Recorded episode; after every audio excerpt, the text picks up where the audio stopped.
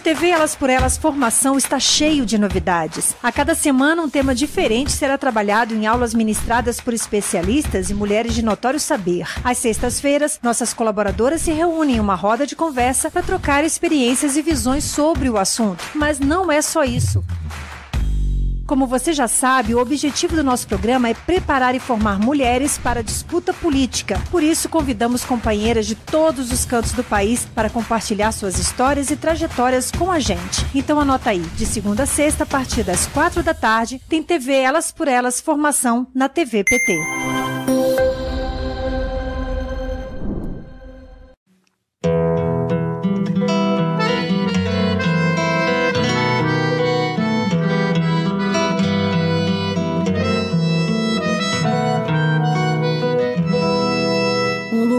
Lugar que é bom para mim é onde eu quiser estar.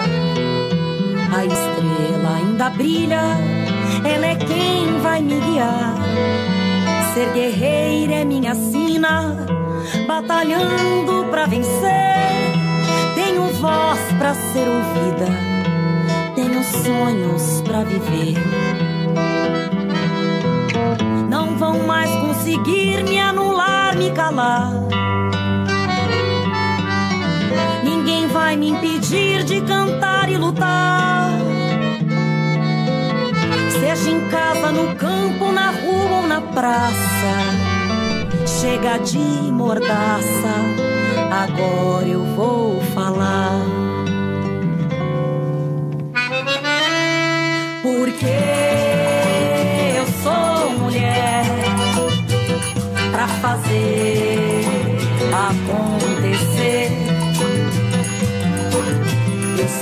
delas. São elas por elas, ocupando os espaços de poder. O tema desta semana é Políticas Públicas de Direitos Humanos e quem preparou as aulas para a gente foi a ex-ministra de Direitos Humanos, Ideli Salvati. Continuando aqui na nossa parte virtual né, da questão relacionada aos direitos humanos, é importante realçar que os direitos humanos são sistematicamente violados na internet e nas redes sociais, infelizmente. Né? E nós precisamos enfrentar esta realidade. Esta realidade ela é de difícil controle, ela é uh, complexa porque as pessoas nas redes sociais se acham anônimas, ninguém vai descobrir, entende? Então, a, a, o anonimato enche determinadas, né, determinados personagens de coragem para fazer uh, para fazer cometerem né, crimes e, e, e, absurdos, tá? E também nós temos a dificuldade de ir acompanhando, porque é tudo muito rápido, é tudo muito ágil. Quando você começa a entender, entende, o ataque feito por uma determinada rede social por um determinado mecanismo, uh, eles já modificaram, já foram para outra rede, já entende?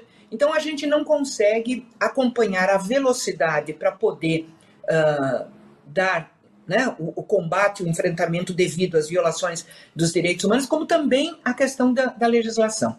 Mas, obviamente, é necessário atuar, é necessário implementar. Né? Então, é necessário ter políticas públicas de enfrentamento né, às violações dos direitos humanos e é fundamental ter também uh, aprimoramento uh, da legislação. E aqui eu queria uh, aproveitar né, esta, este, este último bloco para colocar, em primeiro lugar, a iniciativa que nós tivemos né, em 2015, durante a, a, a, o governo da presidenta Dilma, né, eu como ministra dos, dos Direitos Humanos, de estabelecer o Pacto Nacional de Enfrentamento às Violações de Direitos Humanos na Internet, o que nós chamamos de Humaniza Redes. Então aqui eu vou pedir um, um breve intervalinho aí para o vídeo, né? Que é um vídeo institucional do MEC que eu acho que dá o clima, né? Uh, do, do, da cerimônia de lançamento do, do, do, do programa. Nesta terça-feira foi lançado em Brasília um pacto pelo enfrentamento às violações dos direitos humanos na internet. O ministro da Educação, Janine Ribeiro, participou do lançamento que aconteceu no Palácio do Planalto e reuniu estudantes, parlamentares e ministros. Além de ações que visam a segurança dos usuários, o acordo cria uma ouvidoria online por meio do site www.humanizaredes.gov.br. Seis ministérios, entre eles o Ministério da Educação, participam do projeto, coordenado pela Secretaria de Direitos Humanos da Presidência da República, que também tem o apoio do Comitê Gestor da Internet no Brasil e de empresas como Google, Facebook e Twitter. O site é mais uma ferramenta de denúncia para garantir a segurança no ambiente virtual. A ideia é usar a internet para evitar a violação dos direitos humanos na rede. E para isso, o Ministério da Educação vai contribuir com orientações para pais, professores e alunos sobre a importância de uma internet segura. Um dos nossos principais eixos é o, é o trabalho educativo, que será feito através das campanhas nas redes e na mídia e todo o trabalho desenvolvido com o Ministério da Educação. Para a presidenta Dilma Rousseff, a iniciativa fortalece a democracia e deve gerar um ambiente virtual livre de preconceitos. Por prezarmos a liberdade e a democracia, queremos uma internet que, ao assegurar a livre expressão de opiniões, compartilhe respeito e fortaleça direitos e deveres.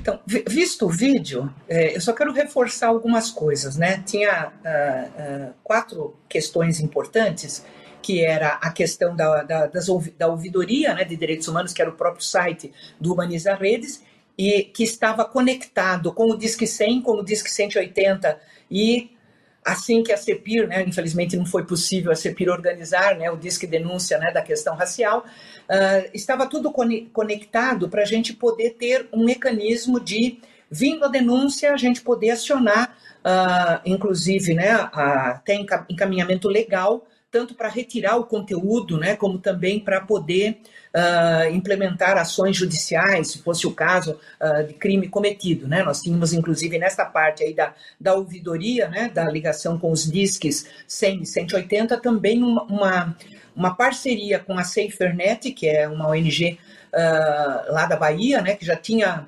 Uh, já era especialista né, nessa questão da, da, da, da reação uh, legal, né, uh, judicial contra os crimes cibernéticos, e, e também nós, no, no acordo que nós fizemos com as, as plataformas, também uh, aquilo que uh, o Humaniza Redes identificasse como crime né, cometido contra os direitos humanos, uh, eles dariam prioridade na retirada né, do, do, do, do, conteúdo. Então, essa, esse era o eixo da ouvidoria. Tá? o segundo era das campanhas educativas, porque você precisava, numa, numa, numa situação de redes sociais onde né, os crimes de ódio, eh, de violência e tal, você precisaria ter, ter um contraponto, você precisaria obrigatoriamente ter as campanhas de divulgação dos direitos, de divulgação de como que você enfrentava, como é que você combatia. Isso você só pode fazer com campanhas articuladas, né? E, e, e, o, e o, centro dessas campanhas era o Ministério da Educação, em parceria né, com os governos estaduais e municipais. Uh, para a gente poder né, fazer esse contraponto, entendeu? Em vez de uma, uma, né, uma rede de ódio, uma rede né, humanizada. Uh, a outra questão era a política com relação às plataformas. Foi a, foi, foi a primeira vez no mundo que uh, as plataformas foram acionadas para fazer um acordo com um governo. Entende? Isso nunca tinha acontecido. Não, acredito até que nem aconteceu. Entende? Foi, foi o Brasil. Como, como nós fomos protagonistas do marco civil da internet, também tivemos esse protagonismo de chamar, né? O Facebook, o Google, a, inclusive veio gente dos Estados Unidos para a cerimônia do, de lançamento, né? Uh, do Twitter e tal, para, uh, porque era inédito. Uh, porque as, as plataformas elas têm que ter mecanismos de, de fazer esse comércio. E se elas não têm esse mecanismo, se elas não usam esse mecanismo uh, adequadamente, elas têm que ser constrangidas a fazê-lo. Ou seja, tem que ter uma pressão, obviamente, social e institucional para que elas executem né, uma, uma, uma uma política de combate a, ao ódio, à violência e ao, e ao crime nas redes. Tá? E, e, o, e, o, e o quarto eixo era a questão da parceria. Nós tínhamos identificado diversas instituições, como a OAB, Ministério Público, uh, inúmeras ONGs e tal, que tinham atuação na questão né, de também atuar contra o ódio na rede e a, e a disseminação da, da violência. Então, Humanizar Redes foi um, né, uma, uma, uma, política de Estado organizada, né, de governo organizada para tentar uh, estar atualizado nesta questão né, do, do, do, das redes sociais e da internet. E tudo isso foi destruído, né, foi desmontado. Mas hoje nós temos, infelizmente, uma política pública instalada na presidência da República, que é o gabinete do ódio, que exatamente incentiva né, as fake news, ou, né, os disparos automáticos, os robôs e toda esta uh, situação né, do violação de direitos humanos nas redes sociais. Né? E, é, e é interessante porque a, a, a violência, o assédio, né, a violência psicológica e tal contra a mulher nas redes sociais, na internet, só cresceu. Né? Os, os, o, inclusive, com a, com, a, com a pandemia, se agravou por causa da questão do isolamento, né? As mulheres né, ficaram mais em casa, perderam mais emprego e tal, e, e a própria intera, interatividade online também cresceu. Então, as, as pesquisas apontam isso, né? A pesquisa da, da Plan International que foram feitas com, foi feita no mundo todo, mas né, aqui no Brasil também, é, 77% das, das, das, mulheres brasileiras entrevistadas uh, declararam que foram assediadas online no último período, e a média mundial, 58%. O, o, relatório né, de transparência do LinkedIn, o LinkedIn que é uma, inclusive é uma rede social para profissionais, né, uma, de, de busca de, de, emprego e tal, uh, de, de junho até dezembro de 2020, eles retiraram 157 mil postagens, postagens com palavras rudes e insinuações sexuais envolvendo mulheres. Né? Uma demonstração clara né, de como é que a rede social ela, ela, ela, ela se rege né, diferenciadamente para as mulheres.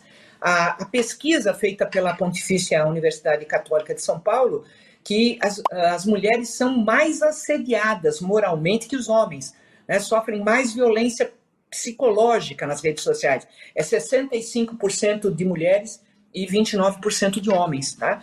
E a Organização Internacional do Trabalho uh, constata que mais de 50% das trabalhadoras já sofreram assédio sexual, entende? E boa parte deles de forma online. Então, é, é por isso que precisa ter política pública de combate à violência, né, afronta aos direitos humanos e tal. Como também precisa, apesar da dificuldade, uh, modificar a legislação, né, uh, aprimorar a legislação. E eu quero aqui utilizar um, um exemplo né, da, da, dificuldade disso, de como é que é uh, complexo você legislar em termos né, de redes sociais e internet. Nós tivemos um exemplo uh, que envolve mulher, inclusive, né, que inclusive foi denominada Lei Carolina Dickmann, que foi aprovada em 2012, né, foi sancionada pela presidenta Dilma em 30 de novembro de 2012. Ela se baseou num projeto originário do deputado Paulo Teixeira, né, do PT de São Paulo, que tinha dado entrada no projeto em novembro de 2011. Estava lá, paradinho, né? não andava, tratava de, de, de, crimes cibernéticos e tal. E aí, em maio de 2012, acontece o caso Carolina Dickens. Ela, ela teve a sua, a sua, os seus, os seus, o seu computador pessoal foi invadido. Uh, a pessoa né, que invadiu retirou uh, fotos e, e, e, conversação, né, diálogos uh, que, que a expunham. Isso foi divulgado na internet criou um, eh, se criou assim um, né, uma, uma situação nacional em cima deste fato, né, da gravidade, e obviamente só aconteceu porque era uma atriz famosa, né? Uh, quantas mulheres já não tiveram, né, a sua a sua privacidade exposta nas redes, né, por marido, namorado, né, uh, por desafetos, etc. E tal. Mas o caso da Carolina Dickens acabou ganhando projeção nacional e fez com que o projeto do Paulo Teixeira, que estava adormecido há seis meses, ele fosse rapidamente votado né, na Câmara, no Senado, Então, em menos de seis meses, nós estávamos, né, bem menos de seis meses, nós estávamos já com a lei sancionada. Só que, assim, a lei foi sancionada em, em novembro de 2012 e ela tinha uma configuração para aquele momento. A internet, né, os crimes cibernéticos, as invasões, as formas de, né, de deturpação e de ataque, etc. E tal, elas foram se aprimorando muito rapidamente. E nós só tivemos um aprimoramento, um aperfeiçoamento da lei Carolina Dickens em 2021, pela lei 14.155, que aumentou a pena, que é muito pequena, tá? e retirou também a questão do. do porque já é possível, sem você invadir né, o, o, o, o computador, invadir né, o, o, equipamento, você pode retirar os dados. Né? Ele, é, né, os, os, os hackers, os crackers, né, eles, eles, já, eles já se aperfeiçoaram a ponto de fazer. Então, você veja bem, uh, uma comoção fez com que, em menos de seis meses, você aprovasse a lei. E aí depois você leva nove anos para aprimorar. Então, é, é por isso que a questão tanto das políticas públicas quanto dos, do, do, aprimoramento legislativo, né, dos crimes e da violação dos direitos humanos na internet tem que estar na nossa pauta indiscutivelmente de maneira cada vez mais forte, atuante né, e presente. Nós, mulheres, somos as principais interessadas que as redes sociais não sejam fonte e mecanismo de violação dos nossos direitos. Meu nome é Daiane, eu sou formada em jornalismo, atuo no partido na área da comunicação e milito há mais ou menos uns 10 anos. Fiquei muito feliz da ministra Ideli me convidar para poder falar um pouquinho do Humaniza Redes, esse projeto que foi curto, mas foi tão importante e eu espero né, que com a volta do presidente Lula ao governo, que a gente possa retomar essa iniciativa tão importante. Então vamos resgatar um pouquinho da história do Humaniza.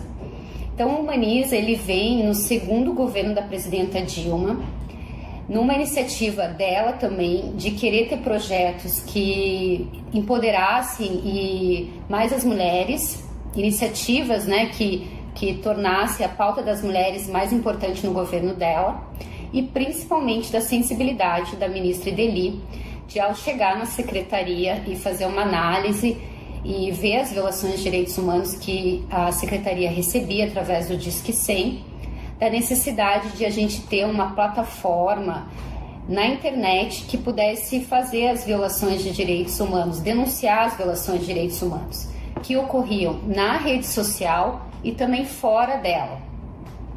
Aí nós, nós, nós a partir dessa, desse start da ministra de a gente ter essa ferramenta, esse, essa plataforma na internet, nós começamos a estudar um pouco sobre as violações de direitos humanos na internet. E nisso a gente foi descobrindo parceiros. A gente viu que no próprio governo, no Ministério da Educação, tinha uma área que, que trabalhava a parte da educação e direitos humanos. Nós conhecemos a Sally Fernet, que era uma ONG que trabalhava com violações de direitos humanos. Nós encontramos parceiros também nas próprias é, empresas de telefonia e que forneciam internet, que tinham interesse em também contribuir com iniciativas de combate a discurso de ódio na internet e também, para nossa surpresa, as próprias plataformas, principalmente o Facebook, que gostaria de ter mecanismos que ajudassem a tornar a, o ambiente da, do Facebook com menos violações de direitos humanos. Eu acho que uma das coisas mais importantes assim do Humaniza Redes foi no sentido de a gente é, dizer que a internet não era uma terra sem lei, porque é, a gente teve a regulamentação da internet com o Marco Civil, mas em nenhum momento se falou sobre violações, como que as, as pessoas, as mulheres principalmente, que sofriam essas violações de direitos humanos, elas poderiam fazer essa denúncia, né? E a gente identificou também que o Humaniza, ele trazia outras violações de direitos humanos, principalmente para as mulheres, que, que às vezes o Disque 100 e a própria delegacia das mulheres não estava preparada, que atingia principalmente as adolescentes, que era o tal de pornô de vingança, onde elas tinham um namorado e, e às vezes é, trocavam nudes com esse namorado e quando terminava a relação, esse namorado colocava essas fotos, divulgava nas redes sociais e essa menina, essa adolescente, não queria mais ir para a escola, ela não queria mais é, sair de casa porque ela tinha vergonha e ela se sentia culpada por ter mandado nudes. E aí, quando ela descobre no Humaniza Redes que ela poderia é, denunciar, primeiro que isso era uma violação de direitos humanos, que muitas adolescentes e muitas mulheres não tinham conhecimento que elas estavam sofrendo uma violação. E elas se culpavam, se achavam que ela era a, a culpada por ter mandado nudes. E aí o Humaniza, Humaniza Redes vinha com uma política de educação de direitos humanos nas redes sociais, onde a gente tinha uma página no Facebook e no Instagram que a gente conversava sobre as violações de direitos humanos. A gente tinha uma plataforma na rede social onde você poderia denunciar no mesmo modelo do Disque 180 e do Disque 100, mas mais voltado às novas tecnologias, que pegava esse público, essas mulheres, essas adolescentes e pré-adolescentes mais jovens. E que a gente percebia assim que muitas vezes começava com uma violação de direitos humanos na internet e depois ela sofria é, violência psicológica e, e, e, às vezes esses casos poderiam levar até feminicídios assim. Então a gente via quanto era importante também a gente conscientizar essas mulheres que elas estavam sendo vítimas de violação de direitos humanos que tinha uma plataforma para denunciar de forma anônima e com o crescimento do, do projeto mesmo e essas adolescentes denunciando, a gente conseguiu uma parceria com a Cyphernet e que ela oferecia atendimento psicológico 24 horas para essa menina que sofreu essa violação de direitos humanos. Então a gente estava tendo bastante resultados assim positivos de a gente poder empoderar mostrar para ela que ela era vítima, oferecer o canal de denúncia, toda a parte é, de atendimento psicológico e também toda a parte jurídica que ela poderia é, trans, é, levar esse caso né, para a justiça. E isso fazia com que muitas é, meninas voltassem às, às escolas né, e enfrentassem esse problema e mostrando também para a sociedade que ela era uma vítima de uma violação de direitos humanos. Então, assim, por isso que a gente chamou o Humaniza de Pacto Nacional de Violações de Direitos Humanos na Internet porque ele não era uma ação apenas da Secretaria de Direitos Humanos, né? Ela envolvia a Secretaria das Mulheres, ela envolvia o MEC, ela envolvia parceiros, ela envolvia as, as próprias plataformas, né? Facebook, YouTube, onde essas adolescentes e essas pré-adolescentes recebiam essas violações de direitos humanos.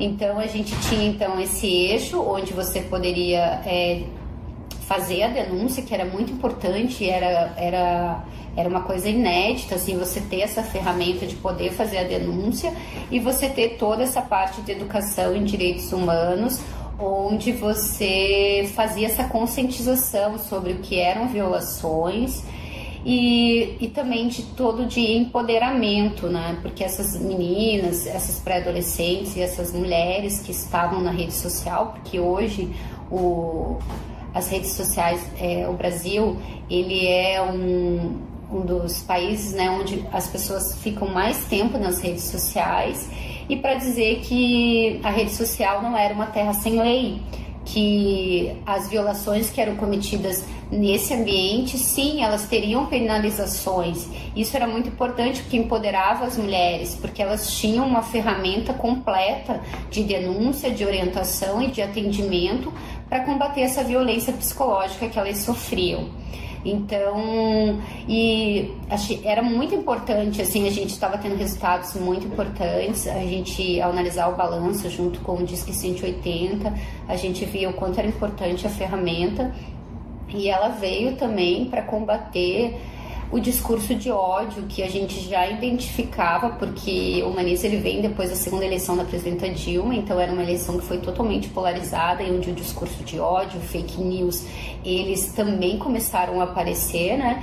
Então a gente vinha trabalhar essa questão assim de, de tornar a rede social um ambiente livre de violações de direitos humanos. O, e era um trabalho muito importante porque era um trabalho de formação, né, onde a gente trabalhava com essas meninas, né, com essas pré-adolescentes e depois também com as mulheres de todas as idades, mas principalmente eu achava extremamente importante porque a gente trabalhava muito essa questão da pré-adolescente, da adolescente que às vezes é, começa né, sofrendo essa violação psicológica e isso a gente sabe que vai interferir na vida dela todo, toda a vida. Então, oferecer esse suporte psicológico, oferecer essa ferramenta, é, oferecer educação em direitos humanos para ela era muito importante, porque era uma forma de mudar essa realidade e poder empoderar nós, mulheres, para que essas violações não, não, não fossem deixadas de lado, né? E aí nisso a gente foi trabalhando as próprias delegacias de terem um atendimento, a própria delegacia da mulher, de poder oferecer esse, esse atendimento para as violações de direitos humanos na internet. Então, era um, um projeto bem importante, né? E que a gente tinha bons resultados de empoderamento, de esclarecer as mulheres e evitar que elas pudessem continuar é, achando que elas eram culpadas e também de preservar vidas futuramente e, e de poder também até é, de intimidar os próprios violadores, os homens, e que é, tinha um mecanismo onde elas poderiam recorrer, aonde elas poderiam é, se sentir acolhidas e, e, era um trabalho assim inédito porque ele vinha para trabalhar essa questão da rede social que era vista como uma terra sem lei. Então o Humaniza vem para dizer não, é, não é uma terra sem lei. Ó, a gente tem mecanismos de denúncia, a gente tem toda uma, uma legislação não voltada específica para a internet, mas que acaba é, atendendo as violações e encaminhando para crime, né? E esse todo esse atendimento psicológico que a gente também oferecia. Então era um projeto assim que bem importante assim para as mulheres e tenho certeza que a gente vai retomar aí nesse próximo governo.